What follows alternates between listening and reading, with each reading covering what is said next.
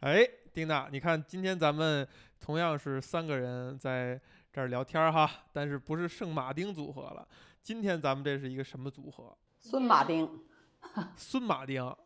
孙马丁没这人儿啊？问题是，孙马丁，孙马丁不认识，我们只认识苏马丁，是吧？苏菲，丁娜，你有没有感觉我们现在一下就像是做了一个时光机一下，一下穿梭到了二零零五年，是吧？十十六年前，十六年前，忒快了。当我们共同在一家这个德国大国企实习的时候，我们坐在一个二层还是几层的一个小楼里边的办公桌前，也是经常咱们三个人哈一起。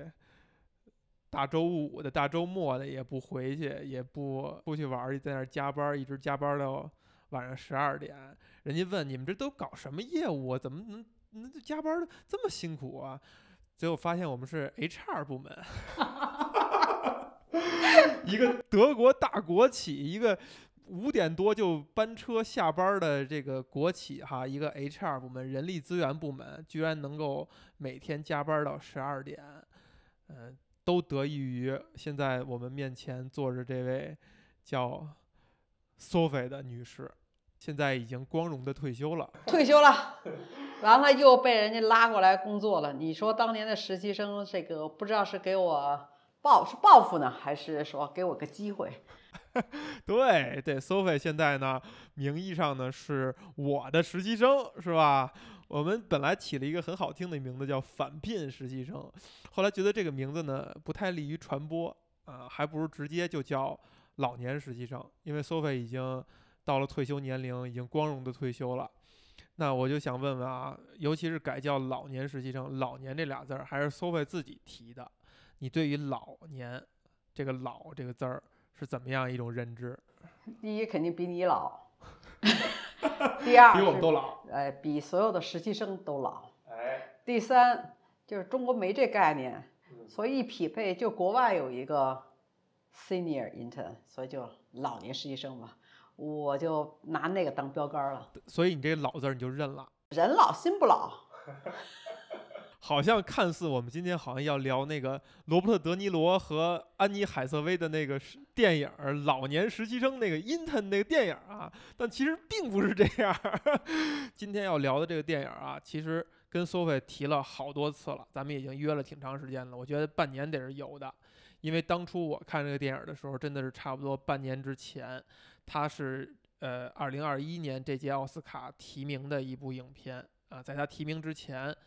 呃，这影片我就呃知道，并且非常感兴趣，因为它是老戏骨安东尼·霍普金斯，据说非常精彩的表演，所以我一直是非常关注的啊。然后呢，就说回到到奥斯卡前夕找来这个电影的资源，因为那个时候还不知道在国内上映，我就看了这个电影，看完了以后也是百感交集，五味杂陈。如果没记错的话，这届奥斯卡提名的是我这二十年来吧唯一一届在颁奖之前没有看全的，但是就看了这四五部呢。我把这一部《The Father》困在时间里的父亲，在国内的这个翻译方法哈，把这一部排到我所看过的所有提名影片里边的第一位。我非常非常喜欢这部电影。然后呢，就是在可能是过过年以后哈、跟 Sophie 咱们有一次是吃饭的时候，我提到了这部电影儿，然后苏菲还很惊讶说：“哟，你还看过《The Father》呢？”我说：“苏菲，你也看，紧跟时代潮流啊！奥斯卡提名影片还看？你说你看了两遍，所以我就一直想着，如果要聊这部电影儿的话，就一定要跟 Sophie 一起去聊。于是呢，这周呢，我们就在这个勤劳的丁娜的安排下哈，安排了一次追忆到十六年前一样的三个人加完班儿以后，就去到了一个影院，一起又看了一遍这部电影儿。你以为现在是让 Sophie 来谈一谈感受吗？并不是，我们先问问丁娜 对这部电影儿。我也是这么想的，为什么不让他走呢？对，本来丁娜不想参与咱们的聊天了，哎，但是咱们生拉硬拽啊，一定要让她参与。呃，因为那个马里说看两遍，我也看两遍。丁娜说了一下，她第一次看，她之前没看过。其实我对你第一次看这个影片，就是先大概的什么感受，我倒真的很感兴趣，嗯，很想听。你要不要先讲讲这个电影讲了一个什么样的故事？你善于总结，这这这亏了没问我，亏了没问我，善于遣词造句，对吧？亏了没问我。这个电影就呃是一个情节上其实还是相对比较简单，包括它的那个呃场地，还有一部幻景，其实都很简单，就是在一个公寓里面发生的一个呃老头儿和他的女儿和他女儿的丈夫之间发生的一系列的对话，这里面包括还有。呃，陆陆续续出现的一些人物，然后他们之间的一些莫名其妙的对话，嗯，然后还有一些莫名其妙的情节汇总在一起的。除了公寓之外呢，在影片比较靠后的位置，还出现了一个应该是一个养老院这样的一个地方。基本上就是这两个地方，嗯，然后人物也很简单，也很少。这就是第一遍看这个电影的人会留下的印象啊！半年之前我第一遍看完这电影的时候，我就想，这电影首先我一定要找机会，请朋友一块儿去一起去聊一聊，这是第一个产生的想法。我的想法很朴素，就电影我肯定还要再看第二遍。我觉得看第二遍的时候会带来非常多的不一样的视角，因为你看完第一遍，你就会。产生一些念头，就是你之前有很多东西，你希望再仔细的看一看，再仔细的观察一下。那前天哈，在在看这部电影的时候，我就提醒自己一定要注意自己想要注意的一些细节。刚才丁娜讲完这个情节呢，其实就像是一个第一遍看完这电影的人。比如说第二遍你再去看的时候，你就会发现，虽然你描述的是他出现在他这故事讲的是一个公寓，但其实你仔细看。虽然场景很简单，正对厨房的景象，呃，斜对着这客厅的景象，还有包括这个老头儿，也就是安东尼·霍普金斯演的这个剧内也叫安东尼，安东尼的这个卧室，虽然都用同样的角度拍摄，几乎相同的陈设，但其实贯穿电影始终的是不一样的屋子，不一样的厨房，不一样的客厅和不一样的卧室。我我有一个细节，其实当时是意识到了，就是呃，这个女儿她开场的时候直接回的那个公寓，呃，是有一架钢琴的，哎，但是后来就没有了。是我当时特别奇怪，因为我我对那个空间是非常有非常敏感的。我我我其实一直在想，他那个人物在那个屋子里走来走去的时候，一直在想那个户型图和那个家具的摆放的位置。但是我第二次。就是当他发现房间里有人去跟他的那个女婿对话的时候，我就一直在找那个琴去哪儿了。不是，我以为我想错了他的那个摆放位置，我记错了他的摆放位置。啊！但我找了半天发现没有。当时我就意识到说，哎，这个可能其实不是一个地方了。这里得交代一下我的一个可能跟你们不一样的一个呃特殊的身份。呃，其实有两个身份啊，一个是我应该是说是真正的一个就是认知症的那个属于那个患者的家属，认知症患者家属。对我妈妈在去世之前那个两年，其实是属于这个认知症的那种状态，嗯，应该是属于在这种中期吧左右。另外一个呢，因为是照顾我妈妈，然后在那时候在寻找。就自己也很糊涂，包括也很这种焦虑啊等等。那个时候，其实我又接触到了一些专家，然后后来跟他们接触比较密切，他们给了我很多帮助，然后我跟他们去做了一些学习，所以我又成为了一个认知症的好朋友那个组织里的一好朋友，然后我又接着又学习了他们的一些课程，成为了认知症的友好使者。嗯，所以说我一个是曾经的家属，还一个是说真正友好使者。所以不是专家，但是相对来讲，可能比一般人在对认知症的这种理解和认识哈更稍微深一些。嗯，所以从我看这个电影哈，比如你们刚才说我，因为他一说这是讲认知症的，我其实就这些东西我就你就能看明白了。我基本上就说知完全都知道怎么回事儿，我可能也不关注那个就比如你空间的细节，因为我就会知道认知症它就会有这种空间的这种混乱。所以，但我其实，在看电影的时候，确实，我从第一次到这一次，有一个特大的细节，我一直在找，到底哪个是他家，哪个是他女儿家？对，对我，我其实那这有点是刻意了想找，然后当然他也没有交代。其实这等根本就不用找了，一直是一个混乱的状态，到底哪个是他家？苏问，你的意思就是说你在看这部电影之前，你其实就知道了他讲的是，就是我们俗称叫阿尔茨海默嘛，或者说中国人喜欢俗称叫老年痴呆。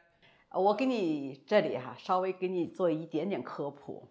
认就是说，我们说老年痴呆，我们现在呢，就是说，在这个汉语的国家，还有包括亚洲的一些国家，从日本开始，往台湾、中国，我们现在都开始给它改名叫认知症。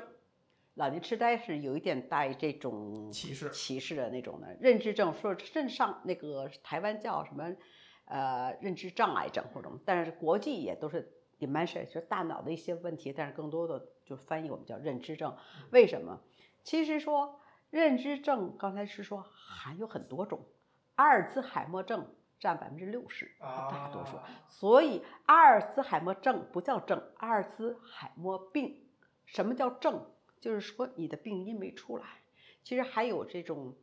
就是就是说，这这这个不好解释的，不是不好解释，有几种什么额颞叶性的，或者有时候就是说那个血管性的，就是好几种。但是阿尔兹海默是最多。所以，我们一般一说到阿尔兹海默病，都是以记忆。所以，这个电影讲的是阿尔兹海默病，但其实也有其他的认知症，就是还不知道根本原因，它还有其他的那种反应的。但这一类，它一般你说出来都是那种普遍的混乱嘛。所以，这个电影绝对是讲的是阿尔兹海默病，是以记忆你看那种为主线的。刚才在讲情节的时候，哈，丁娜特意提了，就是说这个电影里边啊，讲的是这个老头安东尼霍普金斯，还有包括他的女儿女婿。我现在回想我第一次看这电影的一个心路历程啊，我虽然知道他讲的是一个呃类似于老年阿尔茨海默的患者的大概的故事，但是我还是以正常人，或者说不能说正常人啊，以相对。没没有进入老年的人的心态去看这个电影，所以你就用一个正常人的心态去看这个故事。你在看的过程当中呢，发现哎，这个老头的女儿突然间样子变了，但是他语言当中又提到了他有一个小女儿，所以你就自然的会脑补说，哦，有一个大女儿，有一个小女儿。然后他又提到什么？呃，这个女儿的呃前夫，或者说现在的又认识了一个新的男朋友。然后你就看到这个男人在这里边呢，也是两个面孔在穿梭，你就会自然的脑补说，哦，那就是这个女儿可能同时，比如说交同时交往，有有有有一边还没有断掉，有一边又新的交往了，你就会用正常人的思维方式去去试图理解这个故事。我现在回想不起来到哪一刻我才意识到，这是一站在一个病人的角度，或者说阿尔茨海默。呃，患者的角度去讲这个故事的，也许真的是从这个音乐的一开始，这悬疑音乐一烘托起来，你才慢慢觉得不对劲，你才会觉得，哎呀，这个电影是跟我以往看到的所有东西不一样。它试图让我们带入的是，呃，一类我们并不熟悉的病人的视角。那苏菲，刚才你的意思是说，其实你一开始 你就明白他大概是一个什么样的状态了。呃，其实刚才如果这么说，我我我妈妈患这个病的时候，我什么都不知道，所以我妈妈说的那些话和就是跟电影里很多一样的啊，咱们可能后面会聊。我其实特别不理解，也会有那种愤怒，也会有那种没错，对。然后我后来接触更多有比我妈妈问题还严重的，等于我跟那些认知症家属啊、一些群啊，还有一些专家在聊。然后包括上过一些课，我就会对这些大概的我就会知道。然后我也挺会关，经常也关注，比如说在一些其他的那个那个平台上，就会有一些人会。把他们的那个父母啊、老人的那个认知症那种状态搁上去，我会看到，尤其是我好幸运，他们比我妈妈还有更严重。也许我妈妈没发展到这块儿，所以其实我一看那个，我当时就一定知道。但我也特别觉得震撼的是什么？因为我以前只是知道，突然我会觉得，就不再是从上帝的视角来看这个阿尔茨海默病人什么样，而你会看到，这是能够。就是导演能够从这个阿尔茨海默病的这种角度去展现所有这些东西。其实看的过程中，我还有时候在游离，还是老要有一种那种逻辑逻辑还老乱，其实到最后就会说，什么都是对的，这就是阿尔茨海默病啊。就时空完全的乱了。呃，不是一定是完全了。你看他这个电影里，他是有也有过程，也有逻辑。包括你刚才说的是，因为他这个病情是不断的发展。虽然我不知道这个电影会演多长时间，但你可以看到，比如开始还有和他女儿，你刚才提到了有一个说，哎，他女儿面孔都会变。他还有一个小女儿，他小女儿是一定有，是有了那个或车祸或者出过事故，但是其实，在那个时候，他女儿就是说买鸡回家的那个情况，就变了一个人的时候，我也没想明白那是谁。但是其实女儿后面说了一句话，就他已经发展到都已经不能识别他的女儿了。是其实这里面没交代什么，所以那个时候你能看到他女儿就那种，就那那那那，我记得他说那话的时候，我我就会那种真的要哭的，我有那种对对，我就会觉得，因为如果你的亲人不能认你的那一刻，真的太难受了。哎，真是这样。就是我对这件事儿最最初的了解，就是我有一次很休闲的跟一个朋友提到这个阿尔茨海默，其实半开玩笑的说，他说这个病最后的结果，如果这个患者他呃生命的时间足够长的话，最后的结果实在是太痛苦了，就是你所有的亲人对于你这个人的美好的回忆都将被消磨掉。你就会变成是一个让所有亲人更难受的一个状态，但你自己可能又不知道了。比如说，有时候像我回家以后，我妈妈跟我说说你说老年痴呆了怎么办？我说那能怎么办？那就什么事儿来了就该怎么办怎么办呗。她说我没事儿了，主要是你，我已经什么都不知道了，我已经就不不明白这些事儿了。我说那能怎么办呢？那就只能该怎么办怎么办呗，就是你肯定会痛苦，他不认识你了，包括他猜忌你，把他的什么东西拿走了等等之类。我待会儿也可以举例子，但是看完这电影让我觉得，不光是亲人痛苦，这个老头儿就这患者本身，他仍然也是很痛苦的。就他时而所谓的时而清醒，时而糊涂，他相对清醒的时候，他意识到这一点的时候，他那个痛苦也是无法替替代的。其实对于中国人而言，最痛苦的是就是莫过于喊妈。我我现在回想，就十多年前我爷爷肺癌晚期快去世的时候，他那个痛，他那个疼疼的那个整个那个脸都扭曲变形的时候，他就是嘴里就是喊妈哟妈哟，就是你现在才能理解，就包括这个电影到最后，安东尼在最后医院的时候，他也是想起的是他小时候他跟他妈妈的回忆，就那个是人在极度痛苦的时候，他只能投入到。就是他觉得最有安全感的，可能就是母亲的怀抱，所以他才能会想起妈妈来。就这个电影哈，就至于我而言，就是，呃，可能没法像 Sophie 那样的，就是对于子女那个在这在这一步上感同身受。更感同身受的，其实就是我们无法理解的，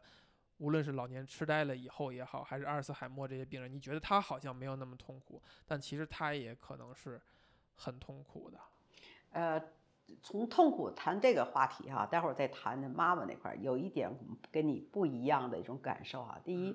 确实我们一般都说他们不痛苦，是什么不痛苦？是他在跟你交往的时候，他根本就不理解你痛苦，你反而一直在给他痛苦，因为他作为这个他脑部的这个疾病，尤其阿尔兹海默病，你可能知道吧？他其实就是一个。我们说就就跟那个大脑像一个折叠的纸，本来是折叠的很有一些结构什么的，但是这个脑神经啊，这这个就短路了，可以说有接不上了。但它有没有记忆？有。我们刚才说，从最高层，从最先的记忆，它先失去，然后一点点的坍塌坍塌。所以这里的时候呢，他有些东西接不上，但不是他没有逻辑。说这人那种傻子，他不是，他接不上了以后，他脑神经它会自己再去想办法串。对，你完全觉得补，他他自己的一个脑补，所以他觉得他很对，很有。逻辑。然后，可是，一般人在处理这个问题的时候，说你老要去纠正他，你纠正他的过程，他这么想就是正确的，所以他不是跟你诚心。就是就俩人都对，对，其实是从病人角度，他这种思维没错，就是他的脑袋里的这套线儿这么接着没错。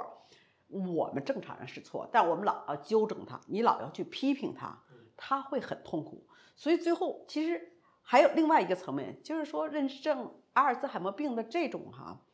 他记忆混乱了，包括说逻辑开始瞎搭了，但其实他情感是没丢失的，是他还会有最淳朴的一些情感，或者说你说包括说动物的那种反应，就是这种情绪的一些动物。所以你让他不开，你让他不开心了，他会很愤怒。或者如果你给他一些很舒服的一些事情做，一起带他一起到海边溜达什么的，没有什么呃什么争执，没有什么冲突时候，他也会特别开心，他也会，但他过后可能就忘了。你来就就是，但他是有计时的。所以，但是我们跟这种病人接触的时候，一般的都是在冲突状态，老是在纠正他，所以你给他很多痛苦。那慢慢慢慢累积了以后，他其实也很抑郁，他很烦躁，然后他就会扔给你。但你他扔给你的时候，你受不了啊。有时候呢，我们都会说怎么老人变坏了，或等等的。那实际上他这点他就不知道，他不会理解你的感情，他自己的感情是照常的发泄的。所以刚才说，你说他痛不痛苦？他跟你说一件事，你老不承认的时候，他很痛苦。是。那样的电影，但他不知道他自己病，所以他不像癌症或什么，我们会因为这个疾病痛苦。这种病，我的感觉，他是因为别人不理解他，别人都跟他对着干，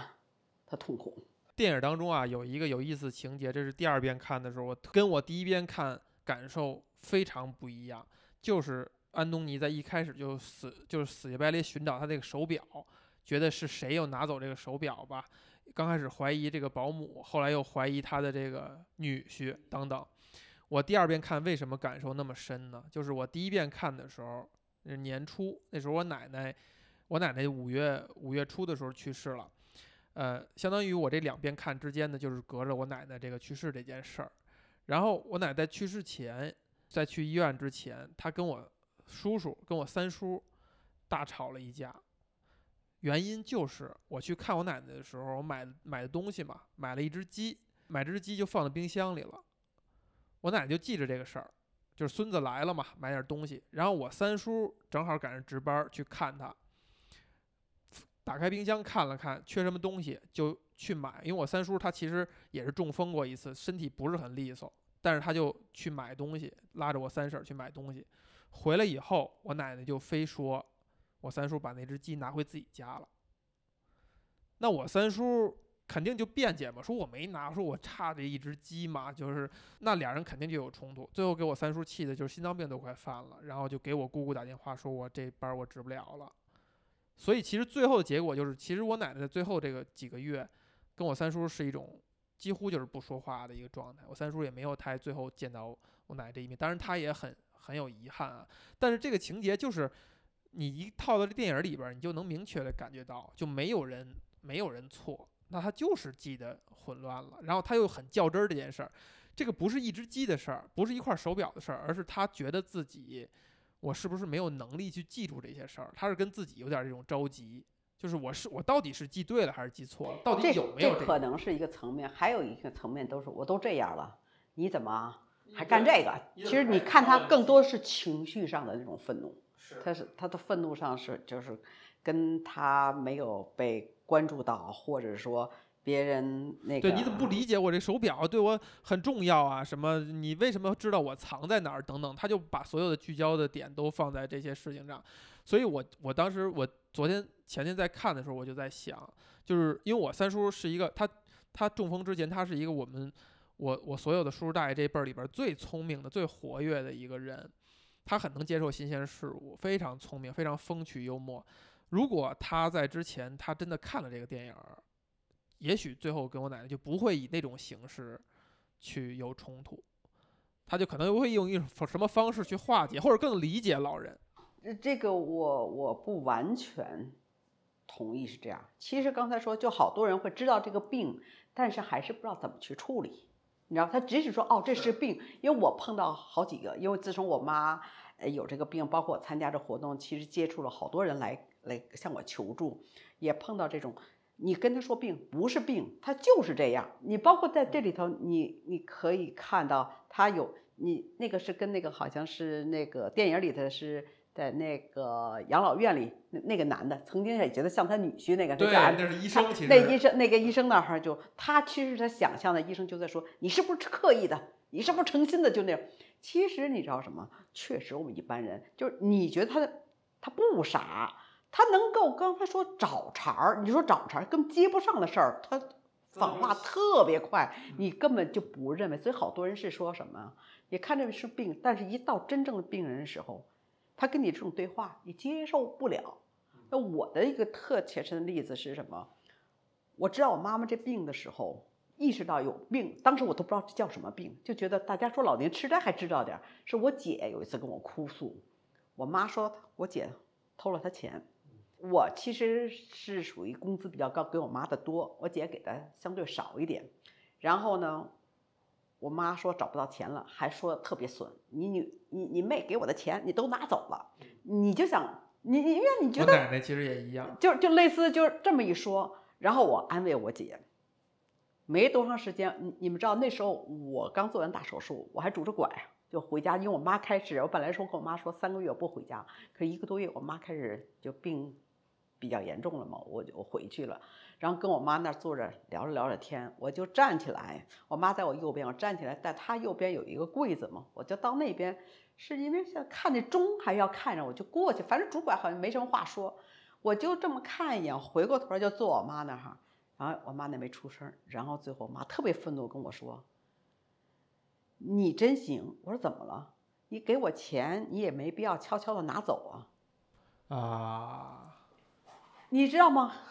他说我一到那儿就把他墙上挂的那个包就就就就拿下来，我把他钱就拿走了。我说什么？我真的是我什么时候拿你钱了？你当刚刚站在那里，到我那儿拿那个包，就我妈形容的，我说没发生啊，我没拿，我就站着。然后我妈说这个，可是你知道我的反应就是一直在跟她辩解。然后你知道吗？我都被我冤枉了，我被冤枉了，然后我都有我姐的事情都发生了，但是我妈的那不是不是就是他那说那个话，老太太说那话很伤人的，就是因为因为这个是妈妈对女儿，她永远都可以找出一种让你最最接受不了的方式来说你。对，所以我印象，其实我后悔，经常后悔，就是那一次我跟我妈急了，我都恨不得急了，我凭什么拿你钱？看到你的家都是我给你的，其实跟我妈那儿说的就是那种，我我不真的我很后悔，但实际上就说你都，所以回到你看知道是那个病了，但是这个病人他说话，我跟你讲，他不让你疼死，真是，就是你虽然再知道，你也不一定能反应过来。不是不是反应过来，你能反应过来以后，但他说那话也伤死你，他是这样，所以你说他没逻辑吗？不是没逻辑，所以在这个时候，你就刚才说怎么老人就变坏了，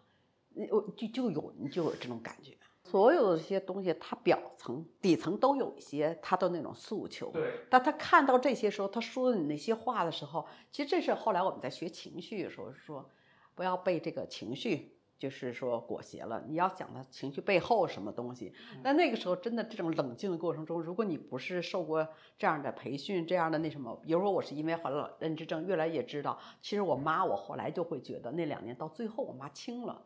其实就刚才说，我就知道我妈每次要说什么话的时候，我怎么跟她对话。我从来就不跟她辩解了。像我们年轻孩子，有时候说你老要顶着她。我妈，比如说，我跟他们经常讲最有意思，我妈老要回家。认你知道阿尔兹海默病都是不认了，她要回家。这老头没说回家，他是认为他这电影里是说他这是我的家，永远是这样。我妈，我妈永远是说哪儿都不是她的家，她永远要回一个家。其实就是说，他记忆可能只留在更早的一个家。童年了，对，但是我妈那个家，其实是已经住了得有四五十年的，我没给她搬走嘛。然后特有意思的一个有一段话是说，他不认识家以后，我想半天，说，哎，你看墙上我爸的一个照片，就我爸去世已经十多年了那种的，我爸照片都在，这不是你家吗？我妈特逗，看了看以后，哦，没说话，我就觉得，哎，其实我在给他答案嘛，我觉得这答案很对。过一天，我妈又说我要回家，我说我昨天不跟你说了吗？你看我爸照片在这儿，你知道我妈怎么回答吗？你就这么坏，你以为我不知道吗？啊你从别的地儿把你爸照片搬到这儿来，就能骗得了我？哎，你说他有有？逻辑。你很有逻辑。这就跟这电影当中那个老头说哈，我说我闺女那画儿呢？什么？他说这不是你们家，他又看又挂了一个画儿的印儿，他说你就就是拿走了。他能给自己去想一个源泉的逻辑去解释这件事儿。所以他就给你精，所以其实很多人就会说他诚心，他不是没有，他诚心。但是我们知道，就是如果谈到这个病的时候，阿尔兹海默病，其实它就是记忆就是混乱，就是有它混乱是因为他的记忆现有的记忆先丢失，然后就就乱，他又跟之前的，可能之前的会清晰一些，这就会你前面说过一个妈妈，她不光是一个痛苦，其实有的时候就是你现在他妈妈可能早就去世了，对，但是到那个时候丢丢丢丢以后，他就只剩下妈妈只剩下妈妈了，有的时候是这样的。对，而且这电影当中其实描述的这个老头儿，他是一个工程师。我觉得在情节里边，如果讲这样的职业的话，就意味着给他的背景写的就是他是一个高知分子，日常就是逻辑很强的，是一个非常聪明的大脑。那最后他的情节的展现，就让你感觉，可能越是聪明的人，他越是有这种强的能力去脑补这些事情，这些看到的片段的逻辑关系，他越 能把这事儿给描绘的就乱七八糟，而且很精彩，是吧？就是自己的这个护工能够想象成跟自己女儿，好家伙，脸贴在一起了，就是变成一个样子了。然后呢，把小女儿，呃，其实感觉就是小女儿是长这样的，然后就描述成护工将来就长这样了。然后医生呢，又是跟这个女婿又结合在一起了。然后还有这个电影当中有一个很蹊跷的情节，就是让大家感觉到确实有人曾经给了他两巴掌，就是趁他糊涂的状态。呃，不是有人，我是觉得就是说他的他女儿为什么离婚，其实这里没有交代，没有说这些。是的，然后你看他一直在说他那个前女婿的那个时候，我觉得就我的感觉应该是可能前女婿也会有一些不耐烦，是的或有一些那种说会会肢体接触会肢肢体接应该是有一些，这这也很正常，真的，我我就在。国内这个好多家庭会觉得，因为你你已经是诚心了嘛，你看他表现有些东西嗯是很可恶的，就是那种的。然后你看，而且你看他还能做出来，比如说他最后怀疑，就是说那个那个表到最后那那那那那一次的时候，他还能做出来，哎，他还能就是有一套 trick，就是还是那种的，对，这表你买的吗？对啊，这你买的吗？你说嗯这特有逻辑，就是这种，他自己觉得他掩藏的特别好，真的就很让人很不舒适的，就是他的这种对话方式，其实会很让人不舒适。然后你别人可能就不再想你是病了，就会觉得，你凭什么怀疑我呀？你你就一定会急，一定会怒的，一般的控制不好的就会是这样的。对所以现在其实看这个电影哈，我最后的一个感觉就是，我奶奶去世呢，然后全家都非常悲伤嘛，因为，呃，我奶奶用我爸的话说哈，我爸把那个灵牌，呃，弄好以后，然后我爸第一个去磕头就说，就说这个老妈是真的是没怎么麻烦我们，就这句话就说的，我就觉得看完电影儿就觉让你就觉得很有分量，就是老太太虽然最后是有点儿糊涂了，呃，其实也糊涂了。有几年，但是没有那么糊涂，或者说他就算糊涂了，真的没有他像不见得是阿阿尔兹海默病，对，就是可能就是一些糊涂，就是认人，比如说有的时候认我要认半天，或者说就是哎这瓶酒谁喝了吧，这个鸡谁吃了吧，也就仅仅就是这点事儿，仅仅仅此而已。你要是真跟这个电影来对比的话，真的已经给儿女省了特大的心了。就这个电影是会让人觉得。呃，有的时候就说这个“久病床前无孝子”哈，小时候是当一句话来听，现在呢，你可能会偶尔的会能够理解这句话背后它藏着很多非常无奈的。呃，其实在这里哈，我我这是作为人生有好使者啊，其实里面有一个概念是特别好的，这个也是切你刚才说的话题，就病床前无孝子。因为为什么没有孝子？因为你变得那么多无奈，你变得那委屈，你的这种焦虑，真的是让你呃感到特别难受，就等等这种的，你可能真的内心，连我自己当时都有过，就觉得还不如早点死。比如说，你就就就都会，其实那就很电影里很后面有一个镜头是他女儿想象的去去就掐那个，对，其实这我也想说，他女儿这我我我还想待会儿咱们再说一下，作为认就是说这阿尔兹海默病的家属，其实整个他的心态那个历程，这电影其实演的也特别好，也有好多社会那。但我想说的，刚才那个呃无孝子这个问题，其实可以有孝子是什么意思呢？我们如果比如就针对这种病，我先不说其他的，这种病其实比任何其他病都更更更就是更耗人，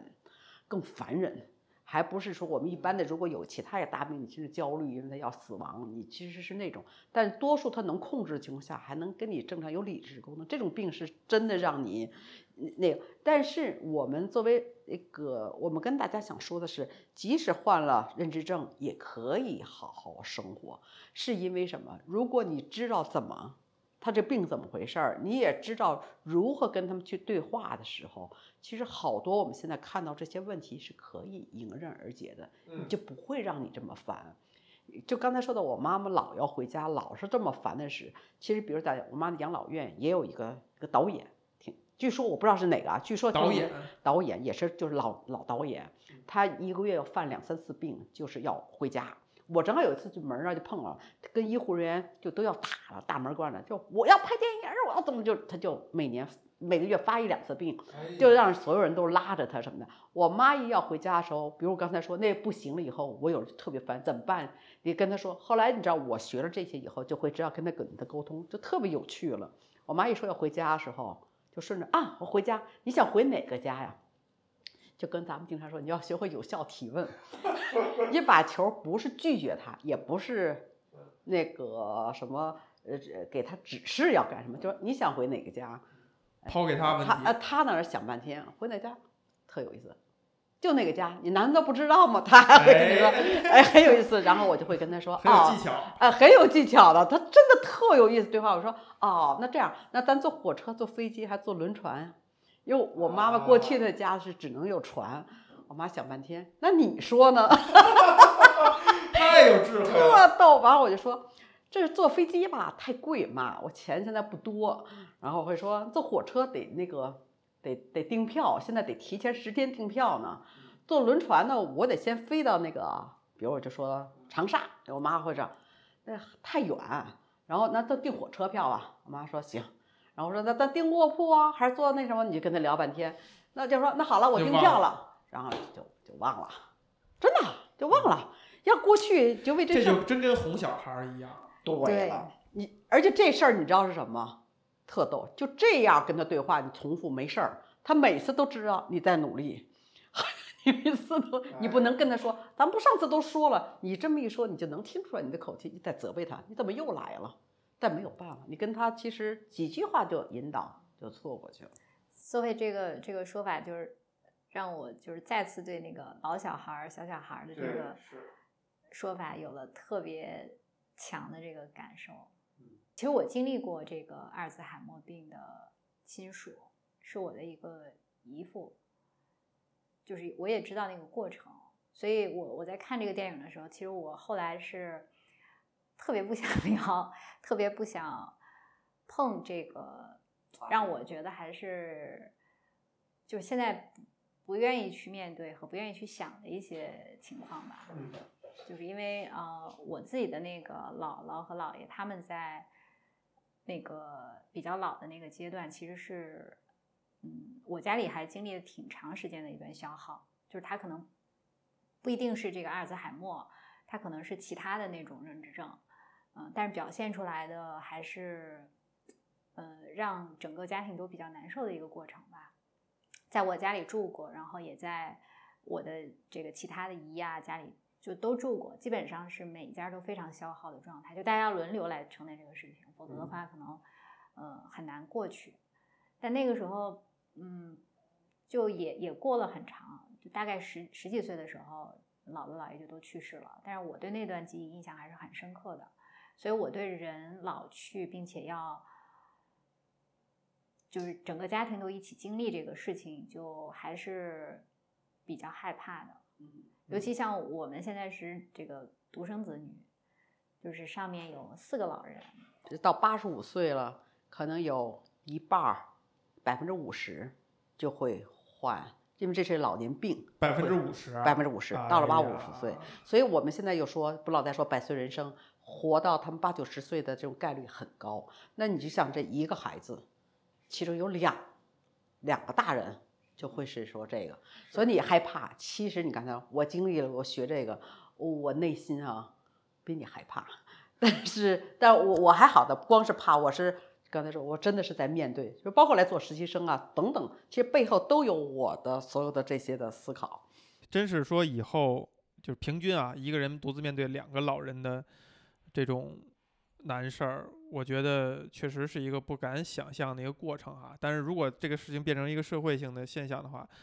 应该是会有配套的方法的。这个都是算是给自己这个解心宽了，因为我有一个什么深的体会呢？呃，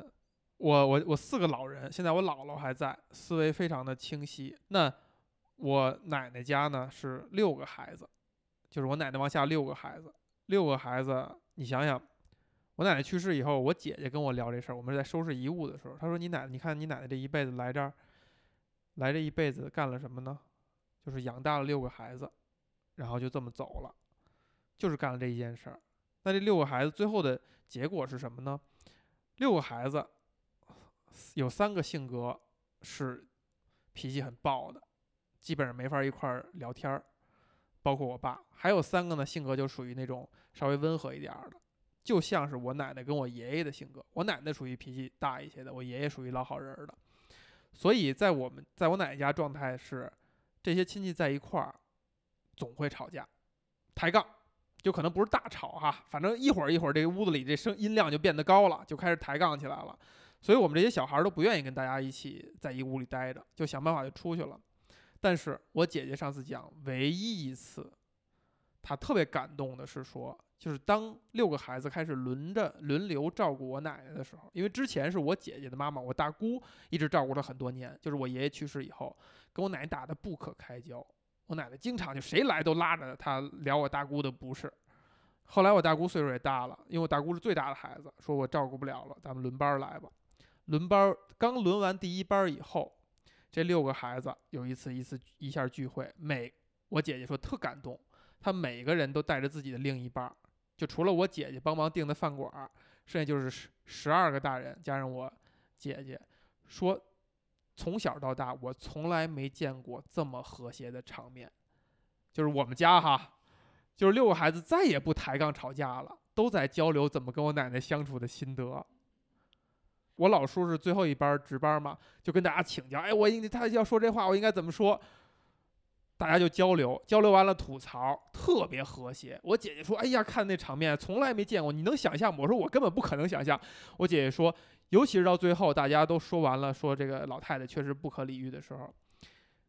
被我奶奶这么跟我奶奶打了这么多年的我大姑，突然间说一句话，说她不管如何，她还是咱们的妈，巨感动。我现在想，就是我们以后可能就很难面对这种场场景了。我们都不知道跟谁去聊，说：“哎呀，这个老太太现在变得已经不讲理了，或老头儿已经不讲理了，怎么办？”没有这样一个人可以去交流这样的心得。你知道，现在有的时候，我我妈特别有意思的一个行为就是，呃，她跟我抱怨和吐槽的时候，其实我是比较抗拒的。嗯。然后呢，她会经常在我们家偶尔。我的某个特别好的闺蜜到来的时候，然后拉着我的闺蜜吐槽你，吐槽她想讲的那些事儿，就是她觉得跟其他人讲，有的时候那个对话比跟我讲还还要多。嗯，因为别人不去评判他，别人不去，别人不是利益相关，没有没有利益相关，对他不会相关不相关，他不会，起码因为这个他他会评判，他会就是当成一个，对，人就顺着你说，哎，安慰安慰你几句，但是但是但是我肯定不会，我肯定会跟他针锋相对，评判他说的有理没理，就是肯定会做这样的事儿嘛。其实这个当然方式方法那什么的？就不说啊，但其实对于老人，可能你爸妈可能到五六十岁哈，因为我自己就这种感觉，跟我女儿，实际上我我其实我有时候我特痛苦也是在这儿哈，我根本没那想法，我只是多问一句，然后就是说，比如我女儿就会先去来炸着我要怎么怎么的。其实刚才我我现在想跟我妈，我原来也是这样，我自己就有一种感觉，我们跟正常人不管是对和错，你去炸着个评判东西，我现在就会觉得。对岁数大的人，你知道是什么？他的伤害是什么呢？其实就是那种，因为你们可以有那种说还有朋友，还有怎么着，这个说完就完了。岁数大了以后，其实快什么都没有了，就是孩子了。所以那一个伤害啊，就特别重。是，就有时候就会这样想最后一根儿这个类似于稻稻草，就类似有点他这种。我自己有时候都会说，我女儿说的话我干嘛在意？其实就想我跟我妈说的话我干嘛在意？我现在想想，其实没别的了，就是这种感觉。还有一种，我就刚才说，就老中国老说孝顺孝顺，所谓其实刚才咱不用说孝那些事儿。真的，这个“顺”字儿这个概念哈，不是说你应该做什么，其实我觉得这是最好的选择，就没必要了，因为你跟他还争啥呀？如果说他说的不对，我有时感觉哈，啥也不说，你自己悄悄干着，或者怎么哎样的，就就就一个活了六七十岁的人，你现在试图告诉他你做错了，想错了，你不觉得很残忍吗？就是他已经一辈子都这么去想了，你现在告诉他，哪怕他认了，他意识到，哎呦，我错了，那你不觉得对于一个六七十岁的人来讲太残忍了吗？就是我前半辈子好像都过错了。又图什么呢？你为什么要争一个对错呢？就是你就说啊，你那样就是这不关键，就是他到底他会不会去正确的一个角度，一个辩证的方法去看待这件事儿，其实没有那么关键了，它没有什么危害，没有什么太大的影响，这个都都是没有必要再去再去深入的去争的一件事儿了。但如果真的像电影里边到了那个程度，就是你其实都不知道怎样是顺着他。我们能看这个电影里啊，刚才苏菲其实也在说，从女儿的角度去谈这部电影。这次在在看这电影时候，我特意去着重的去看这个女儿的角度。我觉得安东尼·霍普金斯老爷子演的非常精彩，但是这个呃女儿哈，女儿她也是前两年拿过奥斯卡的，演的也是非常精彩。那些微妙的表情，还有包括爸爸总在提小女儿怎么怎么样，怎么怎么样。就作为一个一直陪伴他身边的大女儿的那种心里边的那种委屈、那种不甘，还是要把它咽下去，还要把它化成一个就是有有教养的一种表情、一种态度等等。哎呀，太让人心酸了。就是如果真的你将来面对那样一个老人的话，那得需要多强大的心理建设才能够做到这样的应对。其实在这里也是，尤其这次我也也是也是又特别关注他的女儿，完全同意，就是演员啊其实演的非常到位的，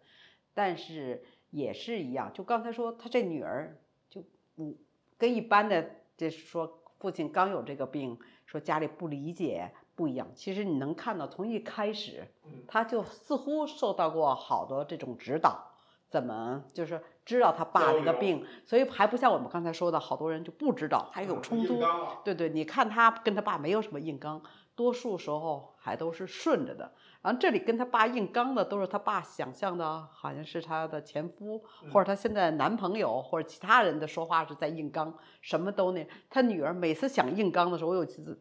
就是演员演特到位，他都忍住了，再换一个思路就顺着。然后你看他去帮他，他都不主动帮他找表，我觉得特有意思。要我当时就会说，不就在那儿，我帮你捡回来。你你你你，我第一次我觉得他他会跟他爸这儿说，啊，你是不是放在什么地方？你经常爱藏在什么地方？可是他没有办法，他会说你经常会藏在那个浴室室的那个什么什么盒柜子里啊然后他爸还会反问你是不是知道了？但你看他那时候他的那种反应也不是也没急，就会已经是我们能想象一个孩子做到最好一个孩子做到最好的，所以他的情绪起伏最大的那一块儿就是他跟似乎是跟她的男朋友还是跟她老公，我不知道，就这她爸呢，他等于那时候在说，我爸就不认，完全不认识我了，就那种的。你能看到他那时候有一种情绪起伏，就我们前面说的，我那时候突然觉得你都在照顾，在这么时候，然后你这么照顾他不认你的那一刻，嗯，崩溃了，崩溃了。因为我妈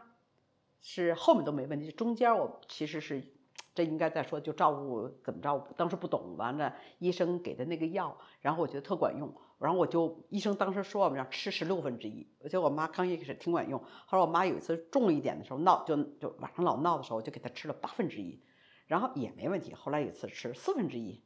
其实你知道这，就这种神经的药，就跟我们看那个哪儿，你稍微一过一大，他也会特闹，一闹完了以后还是一个就傻，那时才真傻。我妈就呆呆的，彻底说什么都不认我了。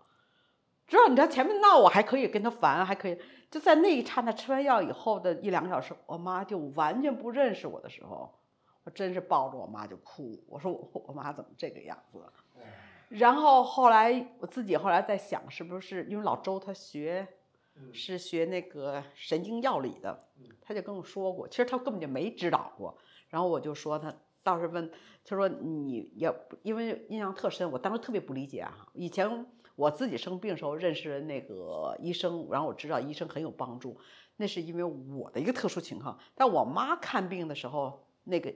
那老年医生跟我说吃这个药。十六分之一，然后呢，你可以给我打电话，告诉他什么样。我其实你知道是什么吗？就是中国我们有一个习惯，哎呦，医生这么忙，我给他打电话，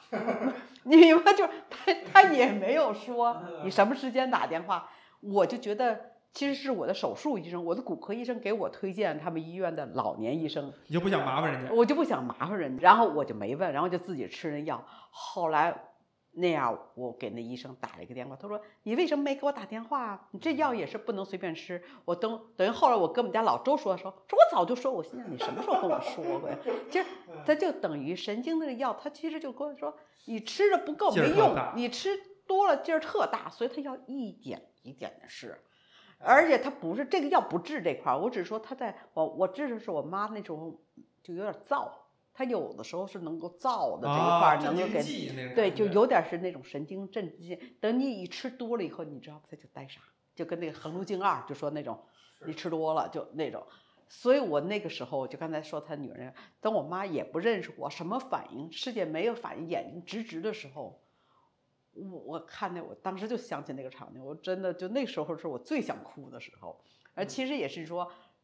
你说这个安东尼的这个病，好多人都会特难受。想这块儿，其实可能我作为这个家属，我就对这种他照顾他的这种家属的那种感受，就是特别敏感，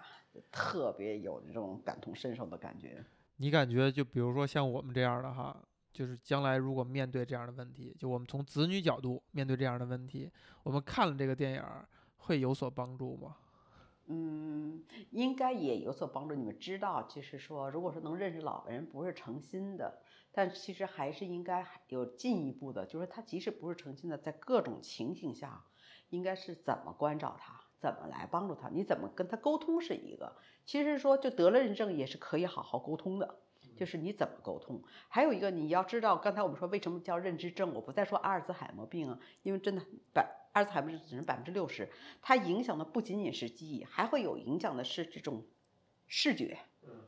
这个其他的就是说也有会影响说话就不利落了，还好多的那种症状。所以我们老说是影响大脑，其实脑部啊，它是个脑病，不一定是大脑，还有可能是小脑，有好多好多症状。比如其中有一个，我记得我们那个讲那里面，就是说他的视觉，你看有的人就是讲他明镜子里明明是他自己。他会看成他幼年的他的妹妹啊，或者是他的妈妈，他跟他对话，就跟那种。还有一种就是说，比如说你带着这老人说去，就是这是国外的这讲的哈，在中国也一样。你带他去超市，说超市门口不是有一个就擦鞋垫儿，就黑的垫子，在你眼里太清楚不过，就是个垫子。可他在他的视觉里，那是个黑洞。比如说，他就磨磨蹭蹭不走，他不会告诉你这黑洞，他会，你知道他。就是你知道他好多思维，他一混乱，他在想，你就过去了，他不动。那一般人会说：“你怎么不过来呀？你怎么样？”你知道吗？就是那种矛盾也会。所以其实说你要对这种病，第一，其实我们一般的就是我们这些专家就会告诉你，一定要去诊断。是诊断，不光是说是不是这个病，还有最佳的是还要知道阿尔茨海默症它是不认知症是分什么症或什么什么阶段，你知道这种。到底是什么情况，你就可以对症，我们不叫下药啊。其实说你也能对症去，去找解决方法，调节找解决方法，这是特别重要的。所以这是为什么我会做这个，就特别。所以我妈妈已经走了，但从我的这种经历，然后我自己当时特别受益的是说，我在找所有资源的时候，我找到了那个群，我找了这群专家，包括我妈妈这种病危进 ICU 的时候。她一直在叫唤，不停的叫唤。你知道进 ICU 是有心脏病的人的，那需要安静。可中国的 ICU，比如都给你搁在一起。我妈叫我控制不了，那旁边的人就会说：“你怎么不管你妈妈？”除非我给他嘴给封上，你知道我也很难受，也影响你了，所以我也会去就求助医生，说怎么办呀？把医生给我妈吃的这个什么就是神经的那镇静剂都没有用。给我急的呀，我就在那群里去问，哎，就特别好，我记得就有这个医院的，还有我们这些认知症的，他们告诉说，你妈妈这个一个是认知症，还有一个叫做瞻望，就其实有时候没认知症也到那瞻望，说，哎，你这还住在北医三院吗？旁边就是六院，你跟他们医生说一下，请六院医生一起来会诊，再给你什么药什么等等的。我只说整个那个过程中，我获得了很多专家给我的指导，包括我妈的行为是那样。所以我后期我就会觉得家属特别需要，就是说很多了解这些事儿了解不光是了解，辅导，还有一些喘息服务。比如我那时候真的有时候烦透了，我也都希望我的那个我女儿的同学的妈妈就是特耐心的人，他们过来说，好像这次给我妈妈送床什么的，然后过来跟我聊。哎呦，我就特别的开心，然后里，然后他过去跟我妈聊。其实我，你知道吗？这种老人吧，会对你不满的时候，他跟对别人就聊得特别好。哎，但是但是就刚才丁娜说的那一哎点，是对？，他跟人聊得特别好，但我也特别感动。其实就是那时候给我一个那种喘息的那个时间。所以你刚才说未来是什么，我们没有办法。如果中国人现在这种人都老了，像我们刚才说按照那个书里百百岁人生的，我们活到九十百分之五十的可能活到百分之九九十岁。嗯然后现在四十岁的人就是活到什么九十五，二十岁人活到一百零五，就是那种的。那你刚才说我们又是一个孩子、两个孩子最多，肯定都没有人照顾。那这社会刚才说，如果这医药没能没能解决这个问题，其实那就是现有的这些年轻人怎么看待这个病，应该是全员能够是了解这个病，可能才会好一些。但是我现在觉得了解的人太少了，真的。所有的人，我我我在那跟有一个人，他老在说他妈妈，老是在群那里头，他不是显摆，他也不是那种恶意，他就他特别想，他是从他的角度特别想说，你看我妈这样，我还这么照顾她，然后我多不容易，我多不容易，然后他一直在那里教育他妈，你怎么这样？你怎么这样什么的？他不认为他是错，他也不是那，但其实我一跟他说的时候，他就是诚心。我特别想说，假如怎么邀请他，给他一个好好的一个培训，我就这种想法。其实你知道，我能理解，其实她是女儿，就是也是很焦虑，很那什么，非常非常对，可能因为你知道，我们碰到过很多例子，原来报纸上登过嘛，就是什么，我记得有个是是是修车的，修车的嘛，然后呢，那个人完了带着一个老太太，老太太上还还是手带个脚镣什么的一个凳子，别人就会说你这虐待妈妈。嗯如果你你现在听看了这个电影，知道这些故事，就是你假设他妈妈是一个，就是说阿尔兹海默病，经常会跑丢，他有就是一个修车的没多少钱，你还会觉得他是虐待他妈妈吗？他也没有别的办法。没有别。如果他跟他妈还能好好沟通，只给搁他妈让他不丢，其实我觉得那还可能是个最佳的呢。已经是一负责任的了，对吧？他得没有那么多时间，他还得靠这种微薄的方式去养糊口，对吧？没有大量时间，像这电影里边讲的，你这个女儿还有时间耐心的在那儿吃饭，在那儿跟老人那儿聊，其实这里头，我我我是看了其他的评论，就在说哈，呃，就说这个女儿，好多人不能接受的是说，这个女儿到最后，就是跟她男朋友去了巴黎，把她爸爸撇下了。其实这是一个我觉得挺困难的话题，就是说，呃，那个父母有这个问题，你是应该真的是说就居家一直陪伴他到最后，你还是给他送到就是这个养老机构，养老机构，因为你送到养老机构，其实慢慢他更不认识你。就像这个老头儿，正好最后就更混乱。以前就有不认识，你要是说再不经常去，就会更不认识你了。那我觉得其实我很难说评判对和不对哈，我真的各种情况，因为有的时候有一种说你一直陪着他，他也会是不认识你。而且你还把把双方之间那种美好的回忆，可能一点儿一点儿弄弄没了。你看这个电影里边也是这么讲的，对吧？老头儿也会觉得闺女不讲理，谋夺我的房子也好，还是怎么着，这个不给我吃鸡肉，还是弄我手表什么，他也会四处想，他也会把那些残存的，比如对闺女的美好的回忆也打碎。然后女儿这边就更别说了，你慢慢的你就是一个消磨。对，所以这不是一个绝对。比如说我妈妈，我也是给她最后送到养老院，但是反而那是一个特好的一个结局，因为在家的时候，呃，我妈妈是不是也是这个病以后，她半也就是半夜老起来了，要出去就找家，嗯所以我就把门儿都给锁上了，然后他就是咣咣咣，就是老下楼，我做了一个装置。但你知道吗？你在半夜，我这你没知道，我经常熬夜，我经常陪着他熬到一两点。我有一个保姆，我让那个保姆就是先睡，我就一直先耗着。这种病还有一个特别可怕，他他妈不睡觉，不 骗你，反正是你睡的时候，儿不是没点儿，反正你睡的时候他肯定不睡。我告诉你，就是那种感，夜里真的是不怎么睡，觉就特别少了。然后我都能熬到一两点，好不容易我就困得不行了哈。比如前几天他还三四点他起来，我还能给他撑着起来。到后面有时候你知道什么，大床把他床靠墙，我睡在外面，给他挤在里面，我都要这样做。然后老太太蹭蹭蹭蹭从我脚底下蹭过去，我有我那那一次是就是困得蹭我脚底下，他已经起来，他开始撞门了，就就拉门他拉不开，我醒了，然后我就有点在床上，说实话想起来挺后悔的，我在床上说妈别出去了，我求你什么就那样，然后你知道吗？老太太就跟我说我没出去，我要上卫生间，他就你明白就他他跟你对话可那什么了，我想没问题啊，他去卫生间，他就在那儿一下就一歪一摔，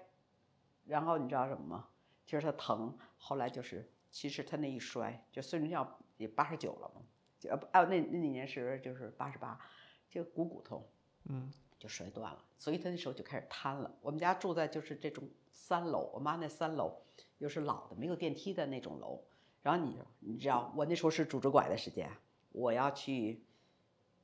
叫急救车给他送医院，急救车来了以后，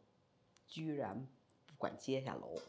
中国的，而且我事先都问了，他们没有任何我打电话说，我家里就两个人，我是个残疾，我还拄着拐，没法背我妈妈。我说你们有没有付费的？真的，我说我有钱，我都得这么说，多少钱都可以，你们要给他抬下去，什么幺二零九九九都是不管的。哎，有担架呀，应该。哎不有担架不管单，就我我这这真的可以是另外一个话题，所以我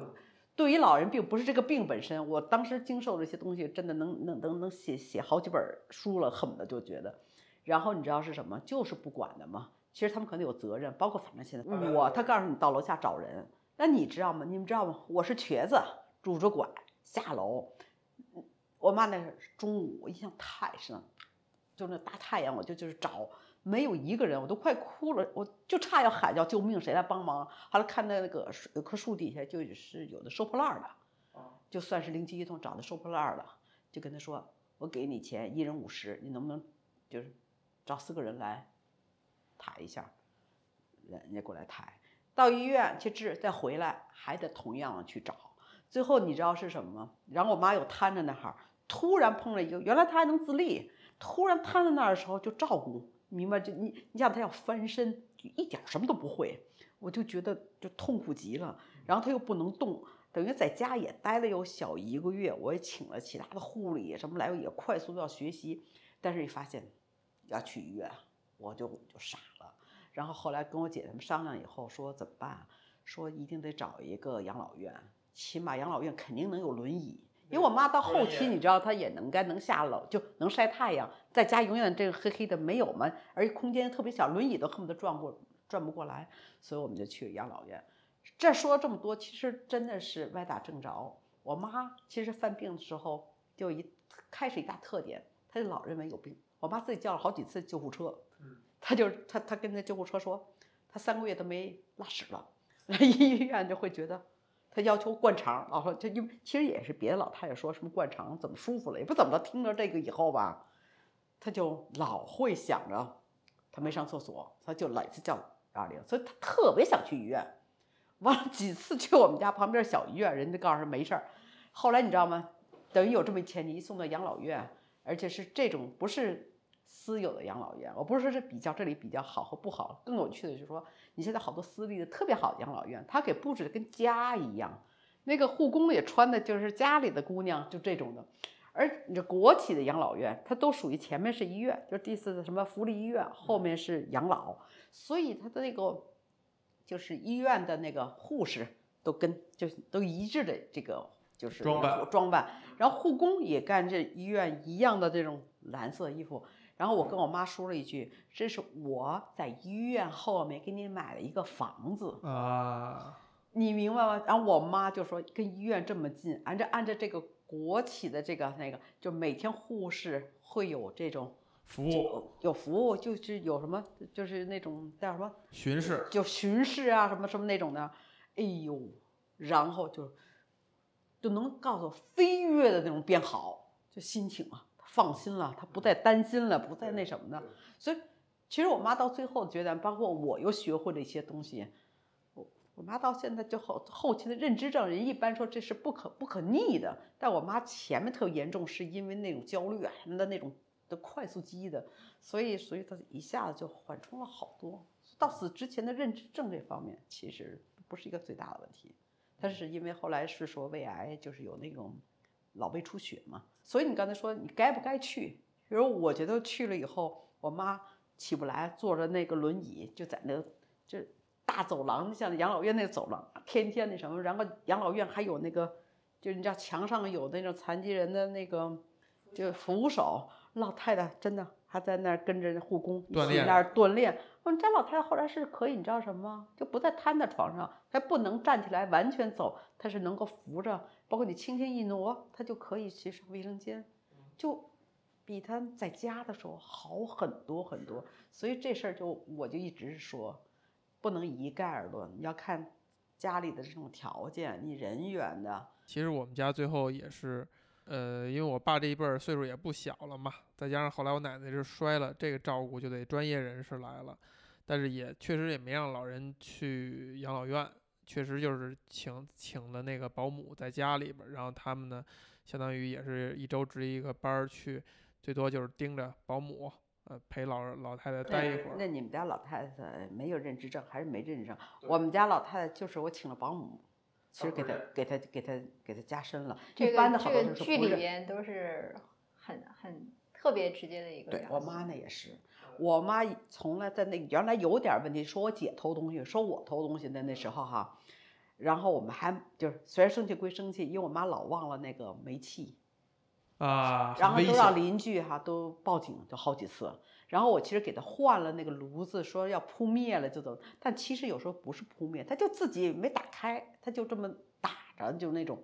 然后就说要保姆，然后把保姆找到了以后，我不去做手术嘛，跟我妈说我出差啊，你知道什么？因为我前面很有意思，说我妈不老说她老要去打幺二零，老要去那什么，老说她不拉屎，这老人对这个就特紧张。然后我就跟保姆说了一个，你知道保姆不认字儿，能愿意现到家庭来做的保姆都不认字儿了，不写字儿了，就不识字儿什么着。然后我就说，我妈天天特大担心，你就做一件事儿，给她纸，我说你会画圈儿吧，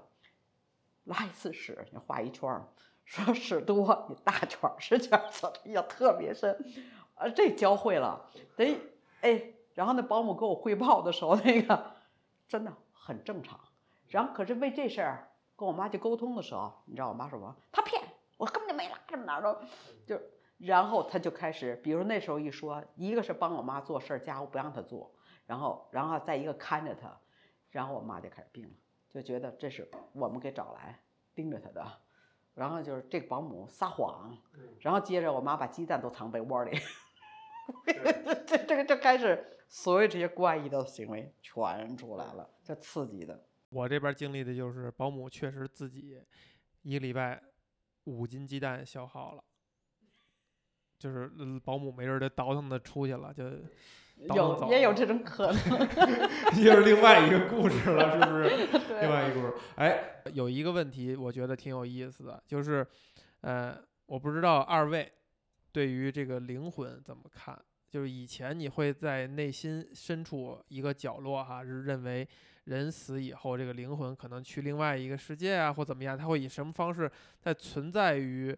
某个地方。